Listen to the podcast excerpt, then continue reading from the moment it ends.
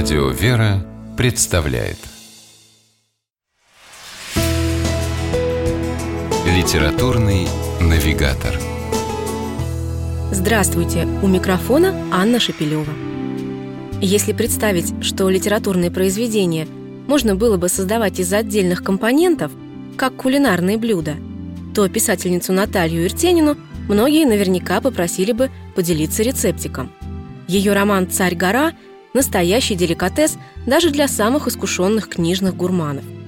Историческая основа, тонкий интеллигентный юмор, немного авантюрного флера, чуть-чуть мистики и, наконец, свежесть большой настоящей любви.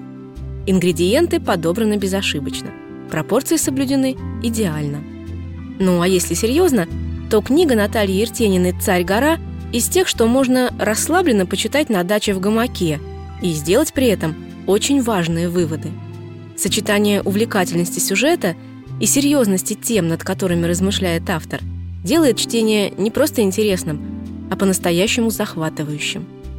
Молодой столичный сноб и циник Федор в погоне за легкими деньгами попал в очень неприятную историю.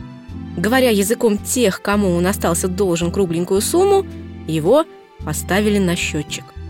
Денег, чтобы отдать долг, не было – и Федор решил на время скрыться у родственников в глухой сибирской деревушке. Там он знакомится с Аглаей, юной алтайской амазонкой, пасущей в одиночку по ночам лошадей в степи. И, конечно, без памяти влюбляется. Потом обнаруживает у сгоревшей церкви могилу белогвардейского офицера, захороненного там в гражданскую войну. Этот офицер по имени Петр Шергин – главное действующее лицо второй сюжетной линии романа – ее события развиваются в 18 году в тех же самых местах. Шергин приезжает в Сибирь с важной секретной миссией – освободить царя Николая II из большевистского плена в Тобольске.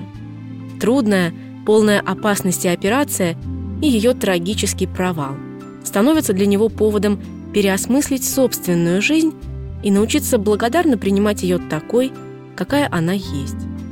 Отзвуки этой истории – ощущают на себе уже в нашем времени Федор и Аглая. Они окончательно распутывают все нити.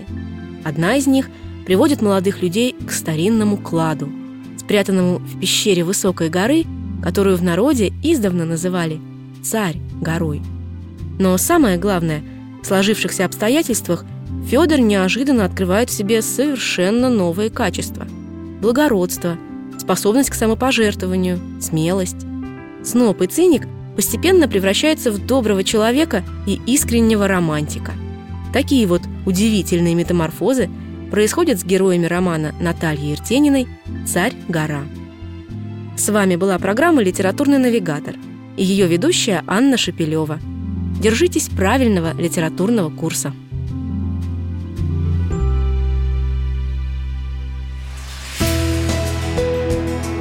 Литературный навигатор.